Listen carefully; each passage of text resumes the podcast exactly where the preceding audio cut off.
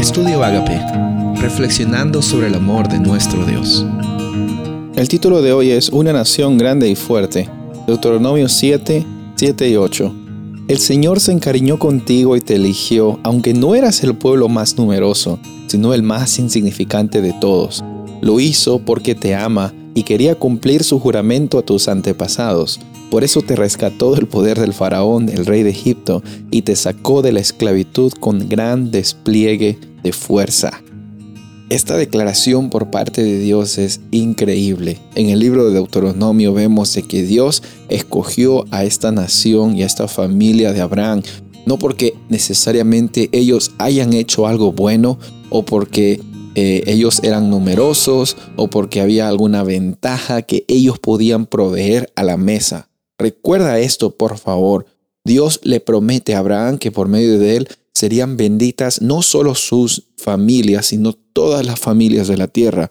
Dios por medio de Abraham establece un pacto para incluir a toda la humanidad y por medio de ese pacto toda la humanidad tenga salvación y tenga la presencia de Dios en sus vidas. Y cuando hay presencia de Dios en las vidas, hay transformación, hay libertad, hay plenitud. Lo que tú has estado buscando tanto en otros lados, lo encuentras en la plenitud de la presencia del Espíritu Santo en tu vida.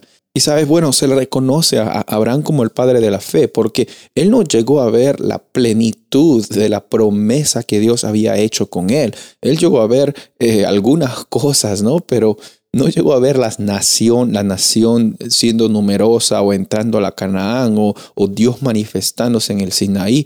Él, él, por fe recibió esas promesas, él por fe vivió una vida plena, altos y bajos, dificultades, pero por sobre todas las cosas, dice la Biblia que Abraham creyó y le fue contado esa creencia como justicia, ¿sabes? Tú quizás no vas a ver todo el desarrollo de las cosas y las consecuencias que traen tu vida con libertad con Dios. Y nosotros no estamos aquí para traer grandes testimonios y que se trate de nosotros, sino de lo que Dios está haciendo con nosotros. Recuerda este versículo que Dios dice en Deuteronomio 7, 7 y 8, Dios se encariñó contigo no por lo que podías traer en la mesa. Todo lo contrario, no por lo que no podías traer. Él sintió tanto amor contigo que te ama y quiere cumplir ese juramento, ese juramento que había prometido. Y por medio de la fe es que nos encontramos justificados, nos encontramos con propósito, con plenitud. Dios es el único que hace ese trabajo en nuestras vidas. No es el trabajo que podemos hacer. Descansa en esas promesas, descansa en esa realidad.